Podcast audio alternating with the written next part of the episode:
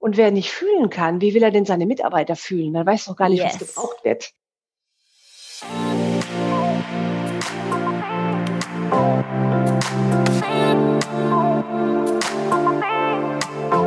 Hallo Herz, schön, dass du eingeschaltet hast. Ich bin Nadine Gerhardt und dieser Podcast mein absolutes Herzensprojekt, um dich zu inspirieren auf deinem ganz individuellen Weg zu mehr Fülle, Liebe und Lebensfreude.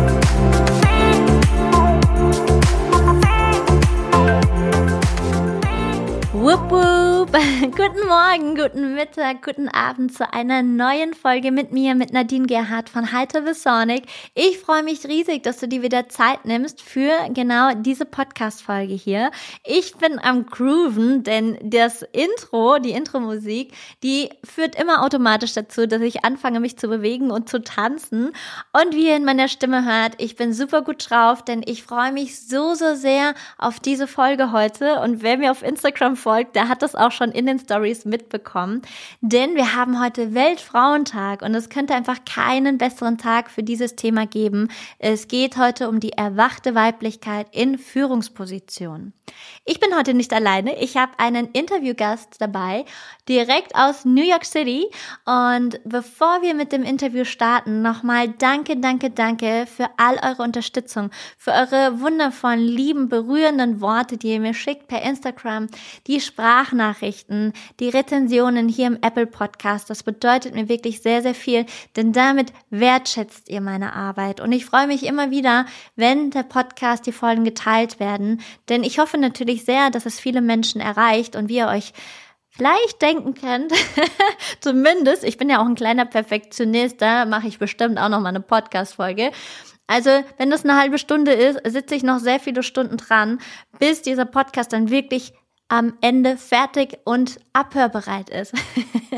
Aber ich mache das ja zum Spaß. Dementsprechend ist es mir, obwohl es so viele Stunden dauert, eine große Freude. Und wahrscheinlich mit dem Üben, der Podcast ist ja noch sehr neu, wird es auch einfacher und entspannter. Und irgendwann sitze ich nur noch eine halbe Stunde dran.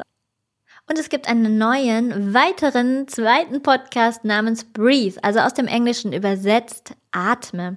Denn ich wollte Coaching aufteilen mit der Meditation. Und deswegen gibt es reinen Coaching-Input hier in Hypersonic und bei Breathe findest du Meditationen, Power Talks, es gibt Breathwork, es gibt Sleep Loops, es gibt Gehmeditation. Die neueste Meditation, die auch heute rauskommen wird, wird eine Schüttelmeditation. Du kannst dich also freuen auf indische Banga-Musik. Und was mir eben auch wichtig ist, vor allen Dingen bei Power Talks oder eben auch den Sleep Loops, die ich die ganze Nacht durchhöre, dass davor keine Intro-Musik ist oder bla bla am Anfang und am Ende, sondern dass ich das über Stunden durchspielen kann. Denn ich bin so ein Mensch, der auch viel mit dem Unterbewusstsein arbeitet und ähm, so soll das Ganze eben auch dienen. Das heißt, das Beste, was du tun kannst, ist zuallererst das Intro anhören, weil da gibt es nämlich einige Erklärungen und Beschreibungen. Und falls du etwas für dich tun möchtest, geh gerne auf nadinegerhard.com, denn es startet das Coaching Café in zwei Wochen. Es ist wieder Online-Aufstellungstag und ihr habt so viel danach gefragt, deswegen gibt es eine neue Runde Kundalini Yoga am Morgen, ein neuer sechs Wochen Kurs, der morgen, also am Dienstag, startet. Du kannst die sechs Wochen dabei sein oder du holst dir eine Dreierkarte. Und bevor ich jetzt noch viel mehr rede, starten wir mit dem Interview. Viel Spaß! Heute habe ich Victoria Hess als Gast. Sie ist Freundin, Kollegin, Expertin für Potenzialentfaltung und Bewusstseinsarbeit. Victoria arbeitet als Coach und Berater in der systemischen Organisationsentwicklung.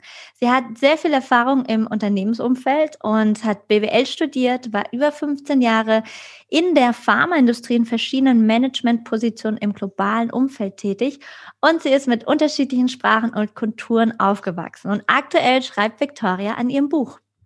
Vic, deine Mutter ist Französin, dein Vater ist Schweizer, du bist in Afrika geboren, mit fünf Jahren zusammen mit deiner Familie nach Peru gezogen, mit neun Jahren kamst du nach Deutschland und dann nach dem Studium bist du in die Schweiz umgezogen.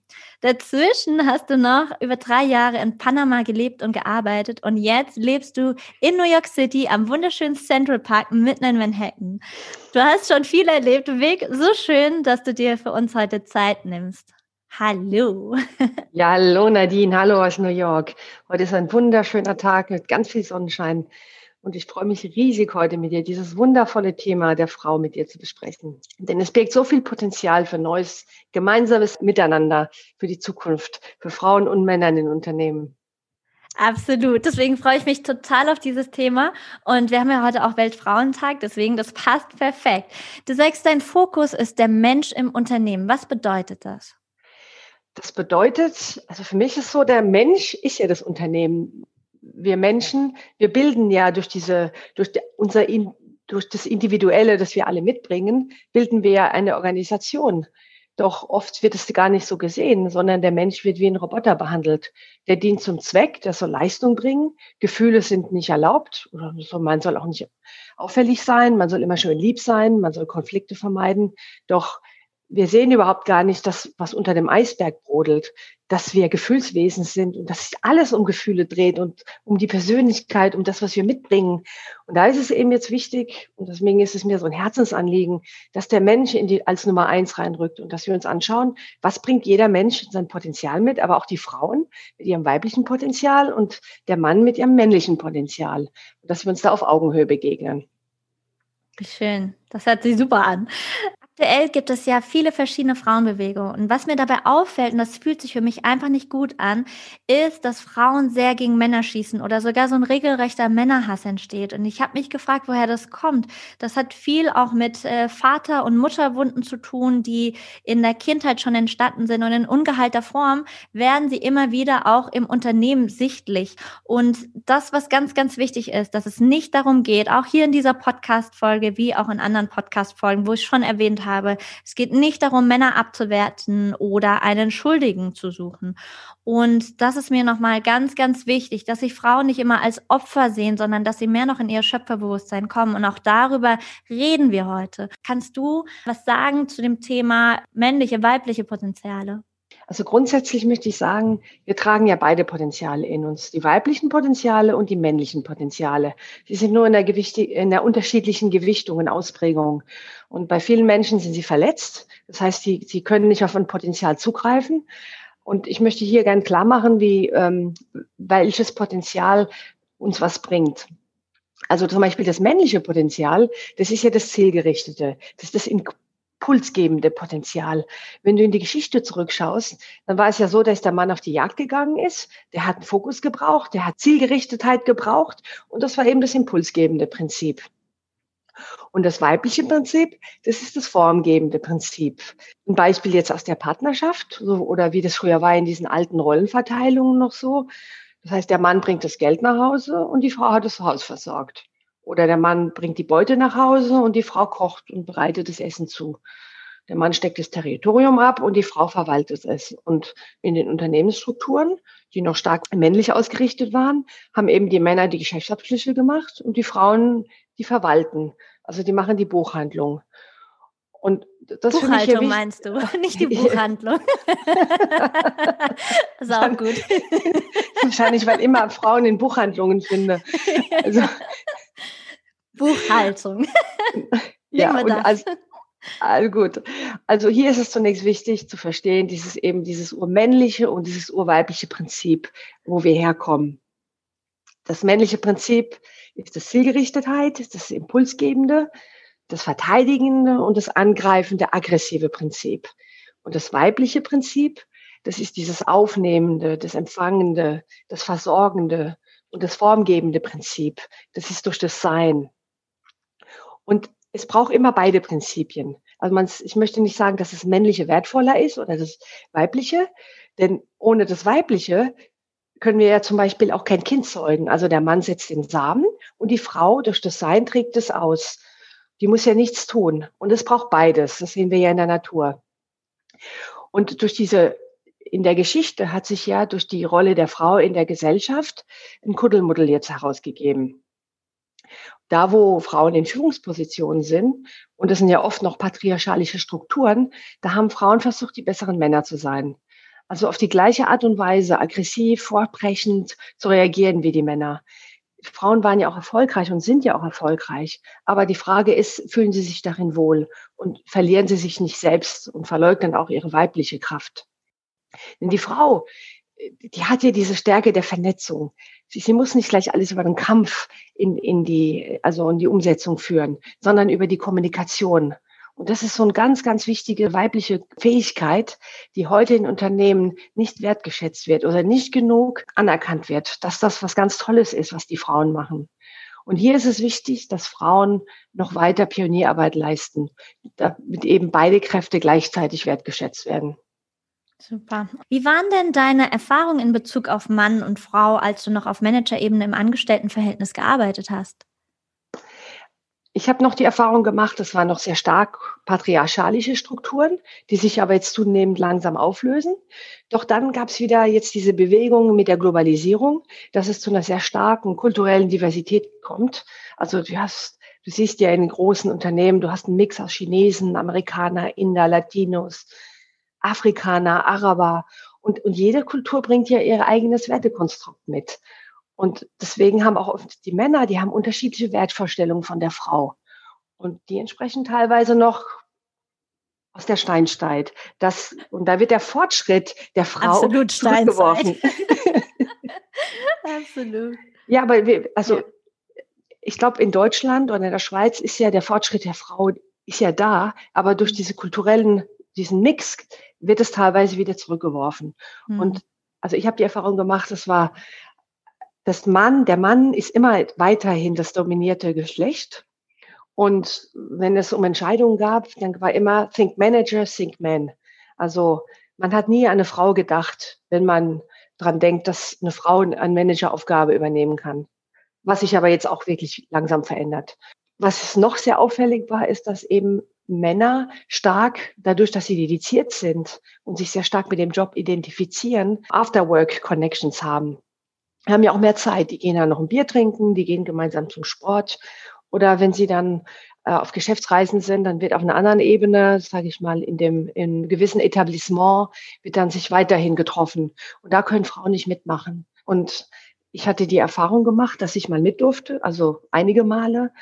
Und es ist faszinierend ähm, zu beobachten, wie sich Männer da gegenseitig anspornen und, und dadurch sehr stark verbinden. Und da hat eben eine Frau keine Chance.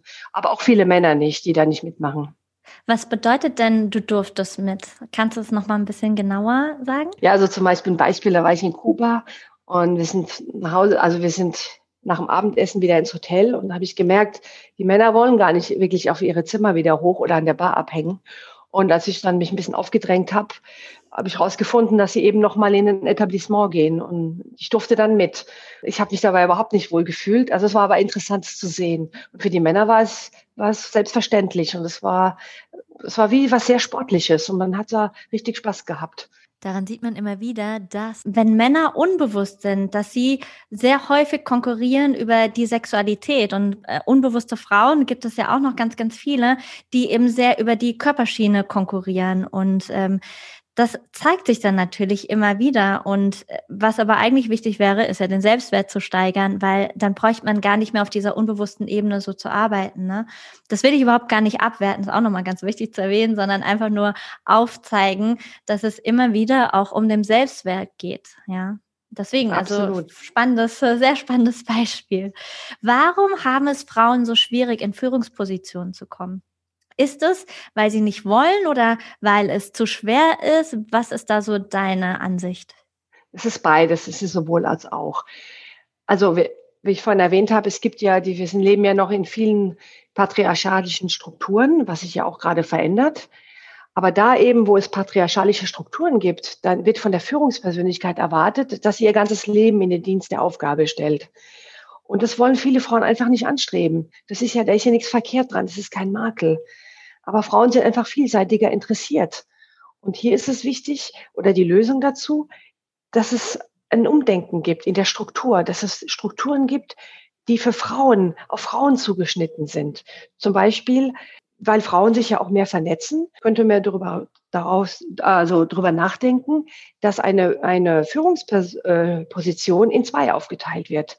Und das wäre ein richtiger Ansatz. Meine Botschaft ist, dass die Frauen noch einfach noch mehr den Mut haben, auszudrücken, wie denn eine Struktur aussieht, die Frauen gerecht wird. Also nicht von Tag bis nach 16 Stunden im Unternehmen, sondern ein acht Stunden Arbeitstag. Und das ist möglich. Aber es braucht eben, dass der, dieser Wandel noch stärker von den Frauen angetrieben wird.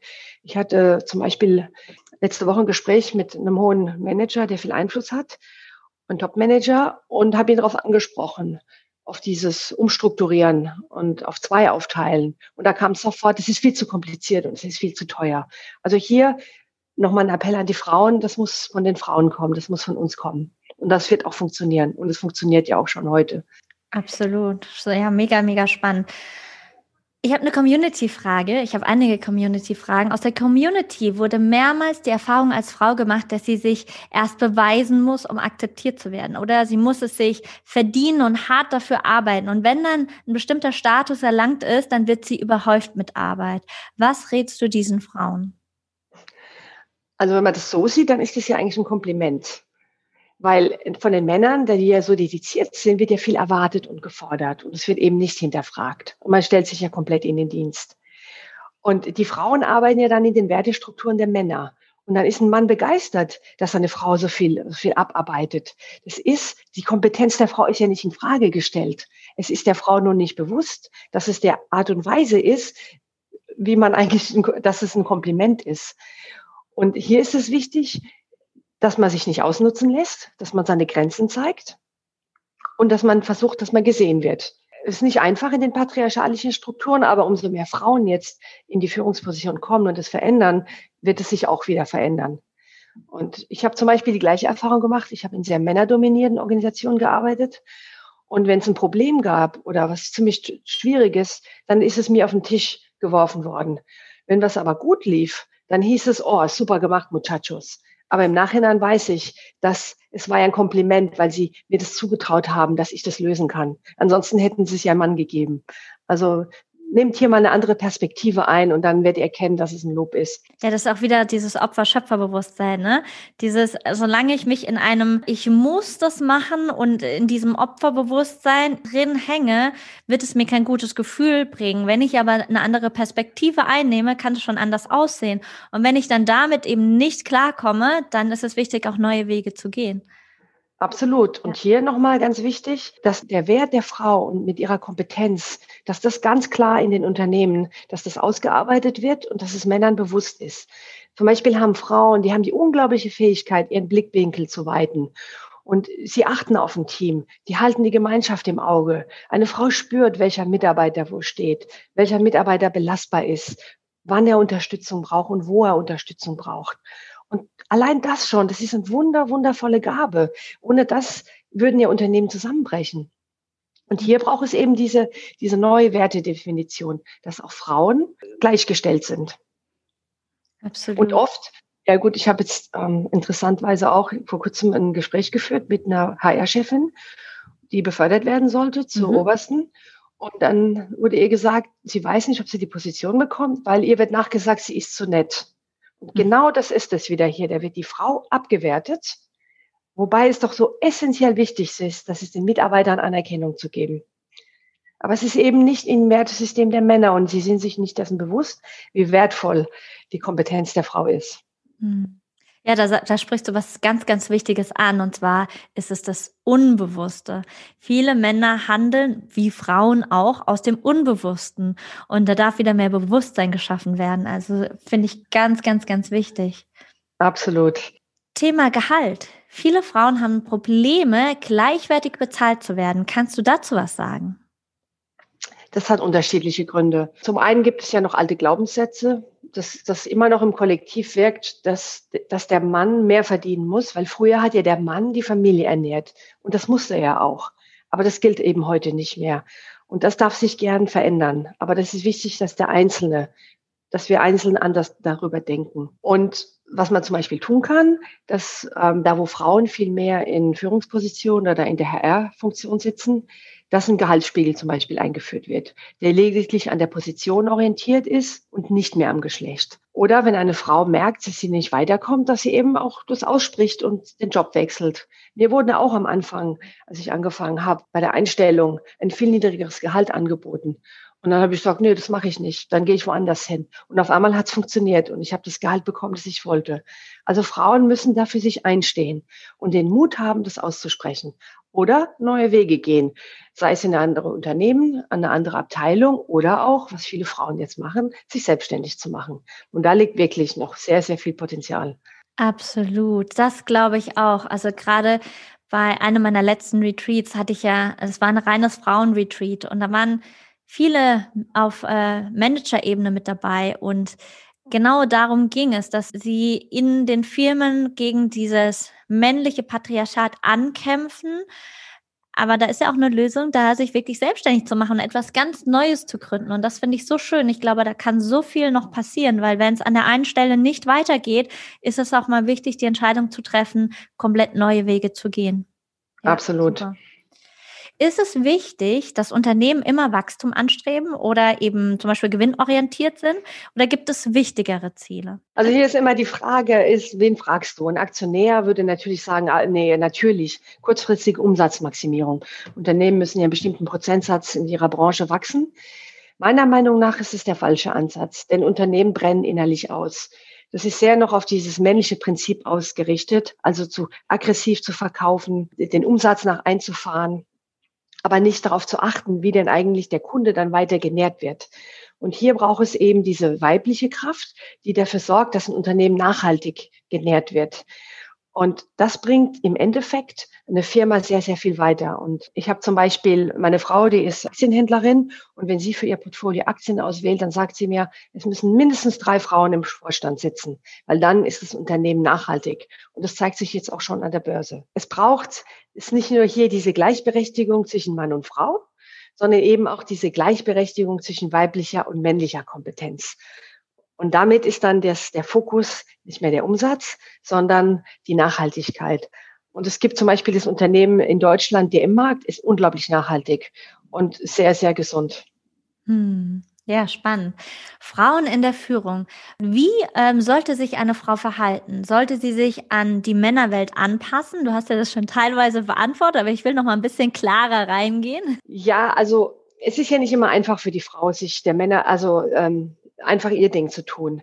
In bestimmten Strukturen ist es noch wichtig, sich den Männern anzupassen, weil sie sonst keine Chancen haben. Aber da, wo Frauen schon bereits in Führungspositionen sitzen, wo Frauen in Betriebsräten sitzen und sich anfangen, schon die Strukturen zu verändern, um dem weiblichen Potenzial gerecht zu werden. Da ist es wichtig, dass diese Frauen weitermachen, dass sie den Mut haben, für die eigenen Bedürfnisse einzustehen und sich nicht einfach der patriarchalischen Struktur weiterhin anzupassen.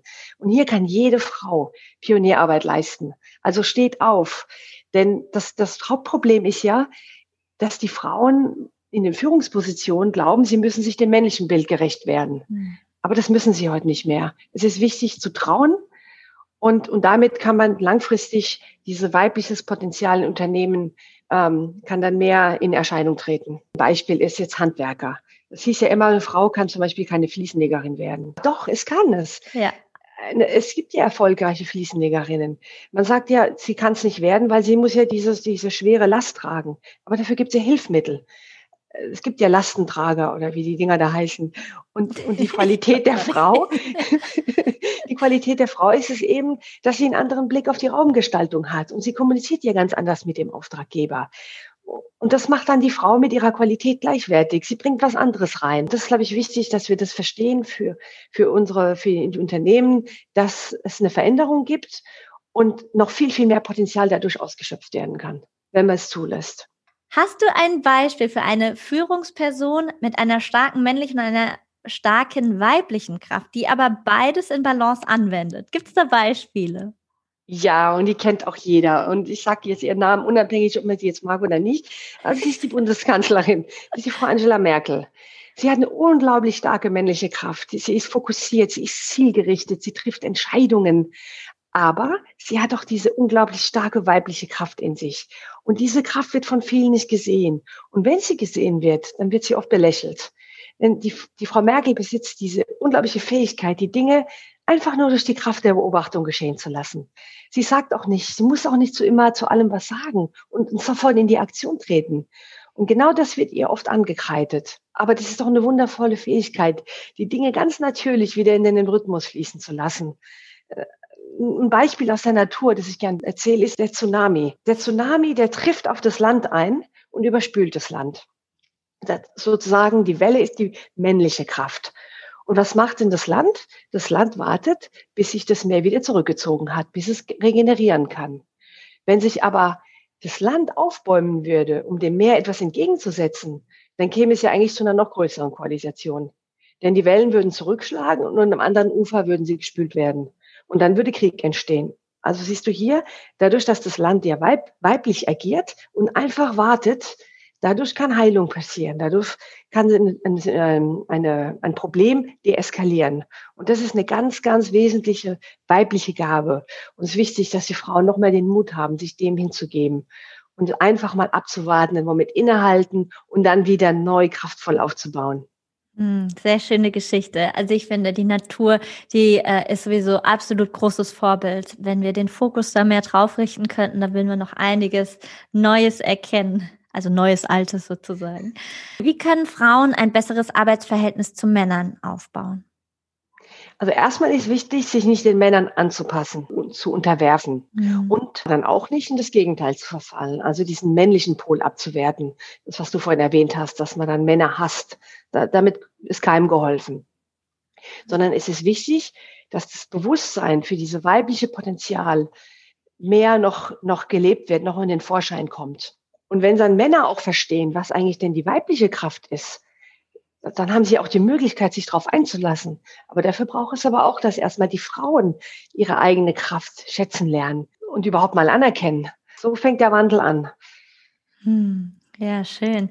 Was ist wesentlich mit Männern zu erarbeiten? Meiner Erfahrung nach war es immer wichtig, überhaupt Männer erstmal zu fragen, was wünschen sich denn Männer von ihren weiblichen Mitarbeitern? Also jetzt nicht politisch, sondern wirklich aus dem Herzen heraus. Was wünsche ich mir von dir? Und dann ist es wichtig herauszufinden, welches Bild hat es denn, gibt es denn in der Firma zwischen Mann und Frau? Denn häufig wirst du herausfinden, dass sich Männer von Frauen bedroht fühlen. Das kommt ja noch aus der Kriegszeit. Denn viele Männer wurden von den Frauen erzogen. Und dann ist diese, diese männliche Linie ist in die Brüche gegangen. Und, und da gerade, wo Männer so besonders auf, ihre Weib auf diese Männlichkeit achten, dann haben sie auch ein Urteil der Frauen gegenüber. Und das ist zu heilen. Was denken Männer von Frauen? Oder was sind denn die, die Frauenwitze? Weil hinter den Witzen, da steht ja ganz viel Wahrheit, weil oft werden da die Frauen oder die Männer ins Lächerliche gezogen. Und wenn man sich dessen bewusst wird, das ist der, der erste, der Anfang, um eben eine neue Struktur zu ermöglichen. Hm, sehr spannend, absolut. Ja, und wie schon auch gesagt, äh, glaube ich zumindest gesagt, diese Glaubenssätze, die da wirken, ne? die dann schon ganz, ganz früh entstanden sind, schon aus der Kindheit heraus. Wenn du einen übergriffigen Vater, eine übergriffige Mutter hattest oder eine überfürsorgliche Mutter, dann reagierst du später als Mann, wenn das Ungehalt ist, eben auch dementsprechend gegenüber Frauen. Wie kann ich die Weiblichkeit noch mehr entwickeln? Also, zum einen über die Körperübungen. Das ist am besten bei dir, sind sie gut aufgehoben. also, also ist, vor allen Dingen ist wichtig, sich dem Tanz hinzugeben, sich diesen oder dem Wasser zu überlassen. Geht in den See oder liegt im Meer. Lasst euch einfach nur treiben und spürt, dass ihr getragen seid im Sein, ohne was zu tun. Und über die jetzt über die Körperübungen hinaus ist es wichtig, achtsam zu sein. Und immer dann, wenn eine Frau sehr impulsiv oder aggressiv reagiert, sich dessen bewusst zu sein und dann sich zu fragen, kann ich noch anders reagieren, das mehr dem weiblichen Prinzip entspricht. Also kurz innehalten und dann fühlen, was, wie könnte ich noch reagieren? Und dann bekommst du eine ganz andere Lösung, die jetzt nicht immer so gleich aggressiv und zerstörerisch ist. Zum Beispiel, ähm, ja, ich habe, ich bin, das ist auch ein Beispiel. Ähm, ich bin früher, ich bin sehr viel Fahrrad gefahren in der Schweiz und die Autos fahren ja gern mal einfach einen um. Und so das ist mir nebenbei. ja, so und die, die, die, du wirst nicht gesehen und das ist, ist was, was mich auch grundsätzlich stört. Und da habe ich das gelernt. Ich bin viel mit, mit Männern unterwegs, Fahrradfahren. Wenn man dann an das Auto, das einen umfahren wollte, wenn man das erreicht, dann habe ich einfach mit dem Hand brutal fest auf den Kotflügel gehauen. Und es gibt dann einen Riesenschlag. Das ist natürlich sehr männlich. Also zu sagen, hey, Achtung, Freundchen, so nicht. So, das habe ich dann mal angewendet. Und in dem Augenblick kam dann der Beifahrer raus, das war ein Mann, und der ist, der hat mich ja vom Fahrrad holen wollen. Ich habe dann gebremst, weil ich gedacht habe, ich stelle mich dir. Und dann haben wir uns erstmal angebrüllt. Und in dem Augenblick bin ich bewusst geworden und bin ausgetreten und habe dann auf einmal zu ihm gesagt, ich sage, es tut mir leid, du hast recht, ich hätte es nicht tun dürfen, ich war übergriffig. Also ich habe es angenommen. Und er weiß, von 1000 ist er wieder auf Null runtergekommen in Millisekunden und sagte dann zu mir, ja, du hast recht, ich hätte dich fast umgefahren. Es tut mir leid. Und nach zwei Minuten war die Situation geklärt und wir sind, also wie beim Tsunami, wir sind wieder, also im Frieden wieder rausgegangen. Und so konnte sich die Situation positiv lösen. Und das möchte ich gerne Frauen mitgeben. Also überlegt euch immer wieder, wie könntet ihr alternativ noch reagieren, indem ihr eure weibliche Kraft einsetzt. Mhm. Habt ihr euch umarmt und geknuddelt danach? Also ich hätte ihn fast als Coaching-Kunde gewonnen, ja. Siehst du, manchmal sind solche Situationen vielleicht auch gut, ne? Absolut. Darf man Gefühle wie zum Beispiel Verletzlichkeit, Wut und so weiter und so fort in Unternehmen zeigen? Oder wie werden sie bewertet? Was glaubst du? Also meiner Meinung nach ist es absolut wichtig und hier braucht es ein radikales Umdenken in den Unternehmen. Denn Wut ist eine ganz, ganz tolle Kraft. Wut ist ja nichts anderes als eine explosive Aggression und die hilft uns in Situationen, Situationen in die Veränderung zu führen. Also wenn wir sagen, es reicht, ich möchte nicht mehr so, dann können wir uns daraus befreien. Also ist die Wut mega wichtig. So, leider wird sie aber in den Unternehmen für die Frauen oft noch viel stärker negativ bewertet. Denn wenn ein Mann wütend ist, dann heißt es ja, ja, der hat Durchsetzungskraft, der sagt, wo es lang geht. Wenn aber eine Frau emotional und sehr wütend wird, dann heißt es leicht, es ist eine Zicke und die ist emotional unstabil und ist überhaupt gar nicht, wird ihrer Führungsposition gar nicht gerecht. Und da ist noch viel Arbeit zu tun, dass in den Unternehmen Wut als salonfähig erklärt wird. Was aber nicht heißt, dass du jemanden beleidigen darfst. Das soll es ja auch nicht sein. Sondern in dem Moment, wo es, wo jemand, sage ich mal, wo es in der in, in den Meeting Wut entsteht zwischen zwei Mitarbeitern, ist es wichtig, diese Wut anzuerkennen, ein Meeting zu unterbrechen, den Mitarbeiter zu fragen, was braucht es denn hier eigentlich für dich? Warum bist du denn wütend? Weil hinten dran liegt ja eine Angst hinter der Wut.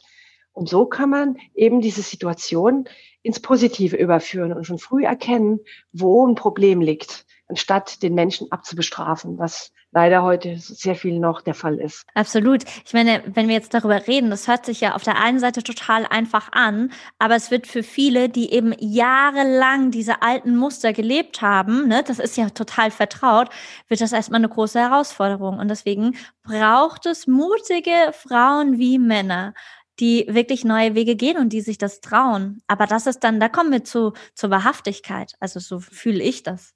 Ja, und da möchte ich noch gern was ergänzen, dass Frauen, das aus der Geschichte heraus, Männer dürften sich ja prügeln, die haben nämlich ihre Männlichkeit bewiesen. Frauen war es versagt. Also das hieß, eine Frau darf sich nicht prügeln. Wir haben uns dann, an den Haaren gezogen. ja. Und gekratzt, ja. Ja. Das war dann ein bisschen die modernere Frau. Aber so ganz, wenn man zurückgeht, wenn Frauen ihre Wut nicht ausdrücken dürfen, dann, dann entsteht ein, ein Ersatzgefühl und das ist die Trauer. Und wer in der Trauer steht und der wird lethargisch, weil wenn du nichts mehr verändern kannst, dann gibst du ja auch auf. Und das ist ganz, ganz gefährlich, weil das kann in eine Depression führen. Also da sollte man sehr achtsam sein und auch zu schauen in Unternehmen, wo steht denn Burnouts und was ist die Grund dahinten? Dran. Absolut. Ja, da sagst du auch nochmal was ganz Wichtiges, weil genau das ist es ja. Wenn du Wut immer wieder runterschluckst, kann es dazu führen, dass der Körper erkrankt. Irgendwann, die Wut richtet sich nach innen und das fühlt sich überhaupt nicht gut an. Community-Frage. Sollte es eine gesetzliche Frauenquote geben? Ist das der richtige Weg? Da bin ich gespalten. Also ja und nein. Auf der einen Seite darf man den Frau, darf man nicht einfach was überstülpen und sagen, und der Frau, dass die Frau der bessere Mann wird, sondern wenn es passiert, dann ist es wichtig, dass die Frauen eben den Mut haben, auszudrücken, wie denn Strukturen für Frauen aussehen. Und in, in, in Kalifornien zum Beispiel in den USA ist es Pflicht mittlerweile, dass Freifrauen im Vorstand sind. Drei Frauen müssen im mhm. Vorstand sein. Und, und das hat einiges auch schon bewirkt. Also es zwingt eben die männlichen Führungskräfte umzudenken und die Dinge anders anzugehen. Aber auch hier wichtig, dass Frauen da nicht einfach nur das akzeptieren und sich anpassen, sondern in die Veränderung, dass es eine Chance zur Veränderung ist. Community-Frage. Wie kann ich mit neidischen Frauen und Ausgrenzung umgehen? Warum konkurrieren Frauen miteinander? Was ist dein Gefühl?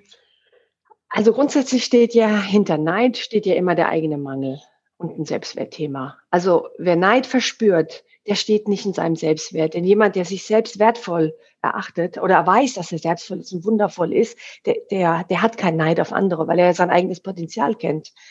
Und das kommt oft, also es kommt daraus her, dass über die Werbung, über diese Schönheitsindustrie wird den Frauen ja immer vorgelebt, dass sie noch schöner werden müssen.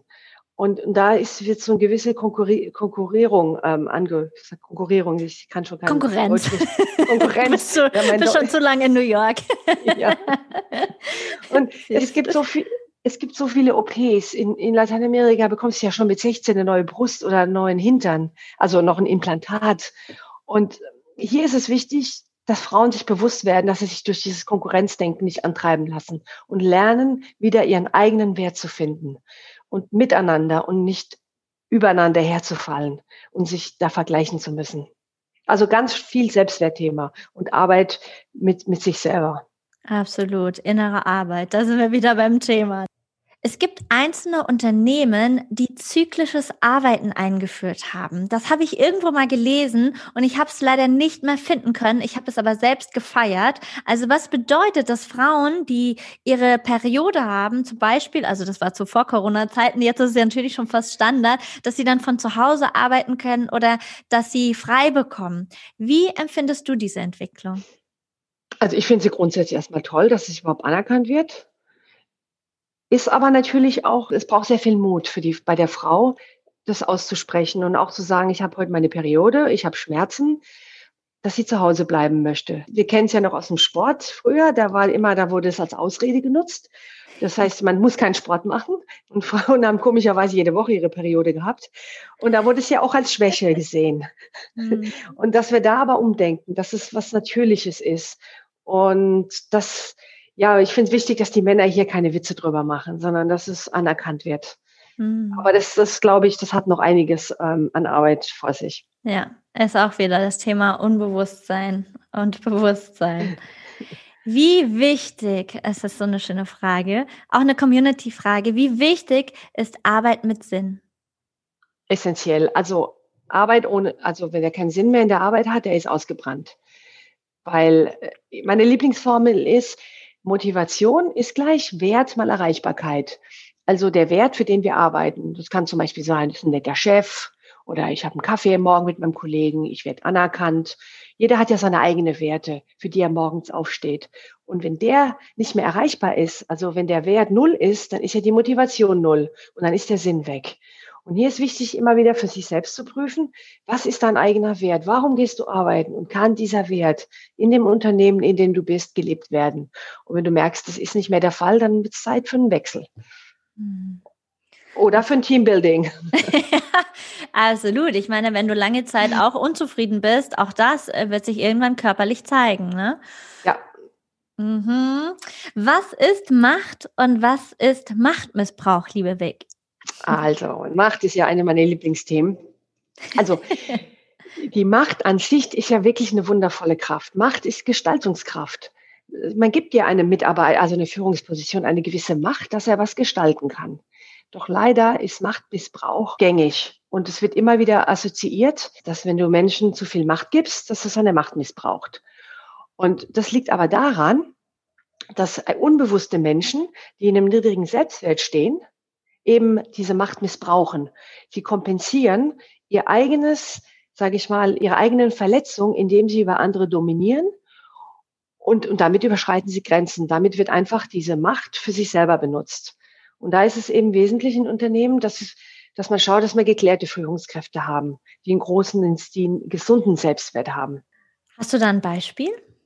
Also wenn ein Mensch zum Beispiel andere erniedrigt, dann bedeutet es, dass er in dem Augenblick ja Energie gewinnt. Das heißt, er macht jemanden runter, tut seinen Unmut am anderen auslassen, lädt ihn ab und damit erhöht er sich. Und ich habe extrem viel Machtmissbrauch erfahren, vor allen Dingen in Lateinamerika.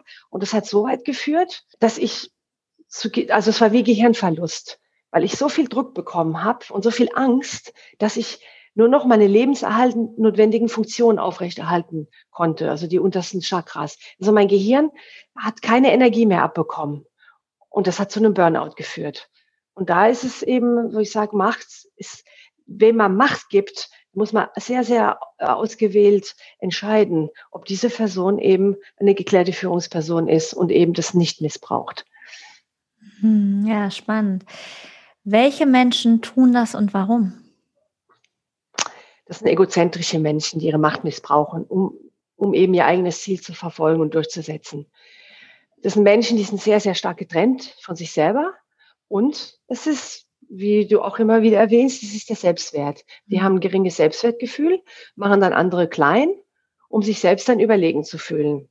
Aber ein Mensch, der, der, der sich wirklich in seiner Kraft spürt, der liebenswert ist, der einen gesunden Selbstwert hat, der braucht das gar nicht. Der braucht sich nicht im Außen, das, sage ich mal, zu holen, diese Erhöhung. Und diese Person, die führt aus der Herzenskraft und aus der Freude raus. Und wenn du so eine Führungsperson hast, dann fühlen sich ja die Mitarbeiter geborgen. Und dann fließt die Energie und damit Innovation. Also es ist essentiell hier, dass der gesunde Selbstwert vorhanden ist und die Freude. Hm. Ja, absolut. Da fällt mir so ein Satz ein. Ich glaube, der heißt so, der Fisch stinkt am Kopf und das ist ja auch genau das, wenn du wirklich jemanden in der Führung hast, wo sein Herz, und das hört sich jetzt so schräg an für den einen oder anderen, aber mit einem offenen Herzen, der in seinem Selbstwert steht, der eben nicht in diesen Machtmissbrauch unbewusst geht, damit äh, ist der ganzen Firma gedient, von unten bis von oben und von oben bis von unten. Das ist ja das interessante Phänomen, wenn, wenn jemand Macht missbraucht, dann stellt er genauso Menschen wieder ein, die auch Macht missbrauchen. Weil wenn er würde er niemals jemanden einstellen, der einen starken Selbstwert hat, also einen gesunden Selbstwert, weil er würde sich ja selbst gegen ins Knie, ins Knie schießen. Also diese Menschen stellen wiederum die gleichen Menschen ein. Das wäre eine Gefahr für die Person, jemanden mit einem gesunden Selbstwert einzustellen. Hm, spannend, sehr spannend. Community-Frage, Thema sexuelle Übergriffe am Arbeitsplatz. Oft wird ja darüber nicht geredet. Was ist in deinen Augen die Aufgabe der Frau? Was darf sich da verändern? Es ist ein schwieriges Thema. Für mich ist wichtig, dass keine Toleranz gezeigt wird. Das sexuelle Übergriff, oder es fängt ja schon an mit Witzen, und hier müssen sofort Grenzen aufgezeigt werden. Ich bin auch sexuell belästigt worden, so ziemlich ganz am Anfang in meiner Karriere, und ich habe mich schuldig gefühlt. Und dass eine Frau weiß, sie wird da reingeführt und dass sie sich aus der Schuld herauslöst. Und ganz wichtig ist, es zu adressieren und dass mehr Frauen im Betriebsrat sitzen und dass da wirklich auch ein Tanzen äh, bei einer, sage ich mal, bei einer Feier, dass da respektvoll miteinander ist und es nicht alle, also ich finde es nicht okay, wenn Männer dann das ausnutzen und dann sagen, ja, das war ja bloß Spaß. Gerade diese verbale Abwertung über eben sexuelle Äußerungen, weil es wird ja so oft so abgetan in diesem, jemand äußert etwas auf der sexuellen Schiene und meistens sagen Frauen da gar nichts. Da wird gegrinst oder ne? Und man fühlt sich selbst nicht gut dabei. Aber es ist so normal, in Anführungsstrichen. Du weißt, was ich meine. Es ist nicht normal, aber es ist so gesellschaftlich fast in Ordnung. Ja, es hat sich eingeschlichen. Und genau. man will auch, man will auch keinen Stress haben, weil dann fällt man ja wieder auf. Und als ich das damals auch in die Personalabteilung getragen habe, da wurde ich von Männern interviewt zu dem Thema sexuelle Belästigung und dann ist auch nichts passiert danach. Also der, der, der, der Manager ist dann weiterhin seines Weges gegangen und das ist sehr frustrierend. Und da hoffe ich mir einfach, dass, dass es mehr Frauen gibt, die dem nachgehen und eine Nulltoleranzgrenze setzen ich meine, es ist ja auch wirklich wichtig, dass Frauen wirklich erkennen, dass es möglich ist, dass sie sich wehren können, dass sie sich ganz klar abgrenzen können und sich eben nicht auf diese niveaulose Ebene begeben und das dann eben auch kommunizieren, dass aller, ich bin eine Frau aus dem 21. Jahrhundert und ich begebe mich nicht auf diese Ebene, weil Männer, die das ja tun, die, sage ich mal, Witze machen oder irgendwie einen, einen Kommentar hm, auf der sexuellen Ebene, denen ist ja oft nicht bewusst, was sie tun und ihnen das erstmal aufzeigen. Aber dadurch, dass das viele nicht machen, kommen die Männer meistens auch gar nicht drauf. Ja, mhm. wir glauben immer, die Männer müssen das wissen. Aber nein, auch die Frau darf für sich einstehen und in dieses Schöpferbewusstsein kommen. Wie sieht für dich eine gute Führungsperson aus? Also eine gute Führungsperson bringt verschiedene Kompetenzen mit. Klar, erstmal die Fachkompetenz und das Talent. Das wird ja auch immer von HR geprüft. Aber dann ist die Frage, wie, wie steht derjenige in der Selbstliebe? Liebt er sich selbst und erkennt er sich selbst an oder sucht er dieses, diese Anerkennung im Außen? Und hier braucht es eben, dass diese Führungskraft geklärt ist, dass sie ihre tiefsten unterbewusste Ängste kennt und bearbeitet und nicht einfach über Strategien oder Persönlichkeitsentwicklung. Das sagt man, man kommt mal ins Seminar rein und dann lernt man, wie man in gewissen Situationen umgeht. Aber wenn dann der, sage ich mal, der Sturm kommt, dann ist sich jeder selbst am nächsten. Und wenn du eine unterbewusste Angst hast, da greift das Angstmuster wieder und du wirst hart, du wirst egoistisch und du tust deine Macht missbrauchen.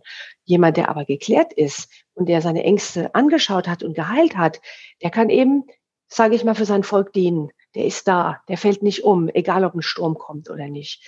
Und hier also wichtig, dieses keine Angst vor der Führung zu haben. Viele, viele, viele Menschen, also ich merke das ja im Coaching, ich würde sagen, 90 Prozent sind in Führungspositionen, haben aber Angst vor Führung. Und dann kann man nicht aus der tiefen Freude herausführen. Und das ist meiner Meinung nach absolut wesentlich. Und die Kompetenz, die noch wesentlicher ist, sage ich gerne, das ist diese visionäre Kompetenz, wenn du in einer hohen Führungsposition sitzt. Das ist diese Kraft der reinen Begeisterung, diese, dieses Passion, um eine Vision voranzutreiben. Weil dann, dadurch entsteht dir intrinsisches Führen. Du hast eine Vision, es gibt Menschen, die haben sehr, sehr starke visionäre Kraft und die können Menschen übers Meer leiten sozusagen. Die lassen die ein Boot bauen, allein nur mit der Lust, über das Meer zu fahren. Und das ist was, was selten vorkommt und absolut wichtig für Menschen, die Unternehmen visionär führen wollen. Da hast du das Wort Selbstliebe genannt. Ich glaube, da klingelt bei manchen die Ohren und äh, manche sind dann da sofort raus. Aber das ist die Zukunft. Das ist absolut die Zukunft. Und das darf man auch auf höherer Ebene immer mehr ansprechen. Ich fände es andersrum eher schräg. Also wenn darüber überhaupt nicht geredet wird. Nächste, die nächste Generation ist fühlen, fühlen, fühlen, fühlen. Yes. Bin ich dabei. Und oft ist ja so, dass Männer, äh, dass Manager oder Männer, ich sage, sehen Sie, ich bist ja auch schon so, Manager ist Mann. Also dass Männer nicht so gern fühlen. Und wer nicht fühlen kann, wie will er denn seine Mitarbeiter fühlen? Man weiß doch gar nicht, yes. was gebraucht wird. Yes, genau, absolut. Mega. Wie siehst du das Thema Potenzialentfaltung der einzelnen Mitarbeiter in Unternehmen? Ja, das ist ja wie Sauerstoff für das Gehirn. Wir entfalten uns ja jeden Tag. Und umso bewusster wir sind, umso besser können wir und umso mehr können wir noch in unsere tiefen, unterbewussten Ängste reinschauen und heilen. Aber auch, dass wir das, was wir mitbringen, jeder Mensch ist ja einzigartig. Jeder hat ja was ganz Besonderes, was er mitbringt. Ich bin Tante von Drillingen. Die drei, die sind so unterschiedlich wie Tag und Nacht und jeder kann was ganz Besonderes. Und hier ist es wichtig, sich nicht zu vergleichen mit anderen und stehen zu bleiben, sondern zu schauen, was bringe ich denn mit? In was bin ich denn gut? Was macht mir denn Freude? Und gerade Menschen, die in Jobs stehen, die den Sinn verloren haben, liegt es oft daran, dass sie was studiert haben, was ihnen eigentlich gar nicht wirklich gefällt. Viele fühlen sich ja gar nicht mehr. Wer sich nicht fühlt, der weiß ja gar nicht, was er will. Mhm. Und da wieder zurückzugehen, was hat mir als Kind Freude gemacht? Was war mein tiefster innerlicher Wunsch? Und dann findest du dein Potenzial. Und dann kannst du das eben entsprechend trainieren, üben. Ist ja schon in der Natur der Sache begründet. Die Dinge, die du gut kannst, tust du ja auch gerne.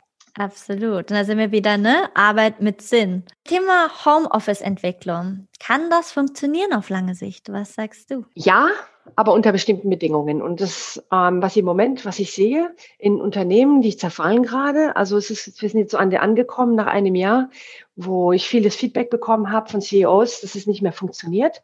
Und da muss ich sagen, das war vorher schon so. Die Menschen wurden ja aus dem Office rausgeschickt und es ist wie so ein Gummiband. Das hat sich jetzt gedehnt. Und wenn das Gummiband aber porös ist, das war ja vorher schon porös, dann zerreißt es jetzt, dann brechen Gemeinschaften auf. Wenn aber ein Gummiband, sage ich mal, gesund war und in der Firma, das sind die Werte wurden beachtet, die Mitarbeiter wurden beachtet, also da war ein gutes Umfeld, das, das kann das Gummiband aushalten. Und die Unternehmen, die werden weiterhin erfolgreich sein. Wichtig ist jedoch, dass aber auch regelmäßig immer noch in Kleingruppen, dass man sich gegenseitig sieht. Und für diejenigen, die dieses Problem haben, ist es jetzt wichtig, dass die Unternehmen schauen, wie geht es denn meinen Mitarbeiter, was braucht mein Mitarbeiter, aber auch die Verantwortung der Mitarbeiter zu sagen, geht es mir denn eigentlich gut hier, möchte ich eigentlich hier noch weiterbleiben, weil wenn sich der Einzelne nicht mehr verbunden fühlt, dann soll der selbst was ändern. und einen neuen Weg suchen. Und so ist es eine super schöne Chance, wieder Neues entstehen zu lassen auf neuen Strukturen. Hm. Das heißt, ist es eine gute Chance für einen Neustart für Organisationen? Was ist Absolut. denn da zu tun? Absolut. Es ist wichtig, das Wertesystem zu hinterfragen, also für Unternehmen und für die Mitarbeiter und zu schauen, passt es hier noch? Also wie ich vorhin schon gesagt habe, warum arbeit, was ist für ein Unternehmen wichtig? Welche Werte und welche Werte sind für die Mitarbeiter wichtig? Und da muss es einfach wieder zu einem, das gleich wieder ist. Weil es bringt nichts, wenn die Unternehmen eine andere Richtung ziehen als die Mitarbeiter und die Werte unterschiedlich sind. Und so durch Workshops, durch wieder anerkennen, was es eigentlich braucht, können wieder tragfähigere und aufrichtige Verbindungen entstehen. So viele Fragen sind wir schon durchgegangen. Dann würde ich gerne zusammenfassen. Was ich total rausgenommen habe, ist natürlich wieder das Thema Selbstwert. Also mit einem verletzten Selbstwert ist es schwierig, Menschen wirklich auf Augenhöhe zu führen und wird es auch immer wieder zu Konflikten kommen. Und natürlich auch dieses innere Bild. Wenn ich meinen inneren Mann und meine innere Frau nicht geklärt habe, dann wird sich das im Außen zeigen und damit auch im Unternehmen. Richtig, absolut. Und da würde ich gerne noch ergänzen, meine Botschaft ist, dass Frauen sich selbst anerkennen in ihrer Kraft, in ihrer Stärke. Dass es ihnen bewusst wird, was sie da alles, was sie in sich tragen. Und dass die Frauen in Unternehmen eben diese Kompetenz aufgewertet wird und nicht der Mann abgewertet, sondern dass man sich auf Augenhöhe wieder trifft, um Gemeinsames entstehen zu lassen. Wie schön. Ich habe noch eine allerletzte Frage und das ist eine Frage, die ich jedem Interviewgast mittlerweile stelle. Wenn du die Welt verändern könntest, was würdest du dann verändern wollen? Ich würde anfangen im Kindergarten und in der Schule die Lehrpläne umstellen. Das heißt, dass Kinder wieder lernen, präsent zu sein und das Miteinander und nicht das Gegeneinander. Also nicht der Frontalunterricht, sondern das Miteinander, damit die Kinder sich anerkennen in ihren eigenen Potenzialen und dass sie nicht abgewertet werden. Weil ich habe selbst die Erfahrung gemacht, dadurch, dass ich überfordert war mit neun Jahren, das war ja, ich hatte ja meine dritte Sprache schon gelernt. Und das hieß immer nur, das kannst du nicht, du bist nicht gut genug, Victoria muss mehr üben. Und das hat dazu geführt, dass der Glaubenssatz entstanden ist, dass ich dumm bin. Ich hatte solche Ängste, solche Versagensängste. Und dadurch habe ich ja unterbewusst immer kompensiert und habe ganz, ganz viel gearbeitet, um zu zeigen, dass ich eben nicht so bin. Und das hat mich zu einem Burnout geführt. Also wichtig ist, dass Kindern, dass sie wirklich Mut gemacht wird, dass sie einzigartig sind, dass das Talent jedes Kindes geachtet wird und gefördert wird und nicht einfach nur so wie eine Schablone drüber und da müssen jetzt alle durchrutschen und auswendig lernen. Wenn jedes Kind auch meditieren lernen würde, würde es, glaube ich, in zwei, drei Generationen keine Kriege mehr geben. Wow. Das sind super schöne Abschlussworte. Ich danke dir sehr, dass du am frühen Morgen in New York sitzend dir Zeit genommen hast. Deswegen freue ich mich umso mehr, dass wir dieses Interview jetzt hier aufnehmen konnten und das zum Weltfrauentag. Vielen, vielen Dank. Ich werde all deine Kontaktdaten in den Show Notes mit reinnehmen. Und ja, bis zum nächsten Mal, würde ich sagen. Ja, sehr gerne, Nadine. Ich danke dir auch für das wundervolle Gespräch. Hat richtig Spaß gemacht. Und allen Frauen da draußen wünsche ich einen wunderschönen Weltfrauentag. da nehme ich mich mit rein. Ich wünsche euch auch einen großartigen Weltfrauentag. Feiert euch selbst, feiert eure weibliche Kraft, eure männliche Kraft. Wir haben immer beides in uns und das möchte geschätzt und geliebt werden. Und das ist der Weg von der Trennung wieder in ein Miteinander. Ich freue mich so sehr, dass Victoria zum Interview zugesagt hat. Und wenn dir die Folge gefallen hat, dann teile sie mit all deinen Liebsten, mit allen Frauen auf der Welt und mit allen Männern auf der Welt. Alle sind herzlich willkommen hier in diesem Podcast und Happy Weltfrauentag. Namaste und Satnam, deine Nadine.